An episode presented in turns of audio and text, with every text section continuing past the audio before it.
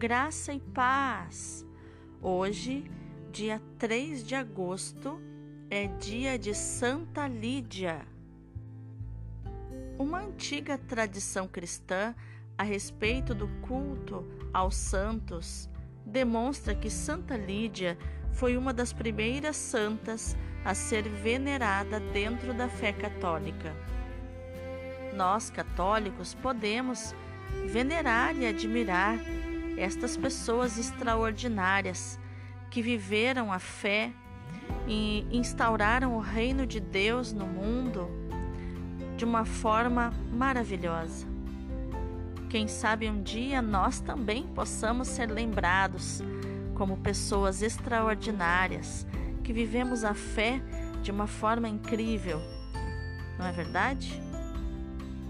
Lídia era uma prosélita, ou seja, uma pagã convertida ao judaísmo.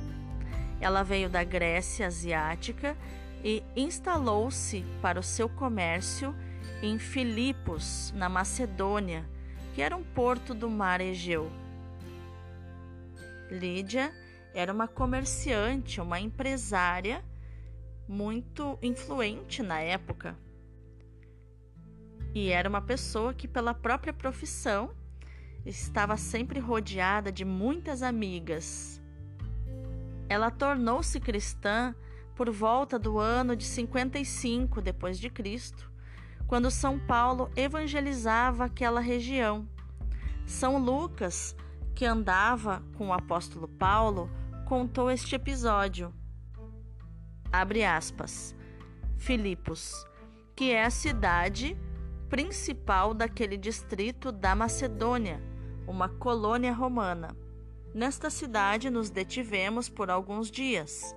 No sábado, saímos fora da porta para junto do rio, onde pensávamos haver lugar de oração.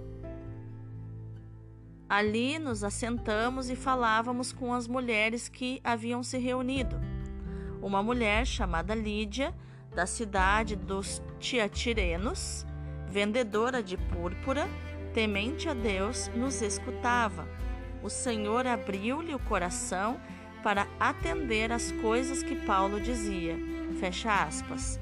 Isso está em Atos dos Apóstolos, capítulo 16, do 12 ao 14. Inclusive, muitas reuniões de oração aconteciam na casa de Lídia.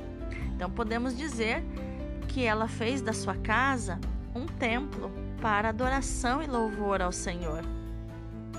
Podemos dizer também, para quem conhece o sistema de células, que ela tinha uma célula na sua casa, uma célula de oração, de adoração e louvor e de pregação da palavra de Deus.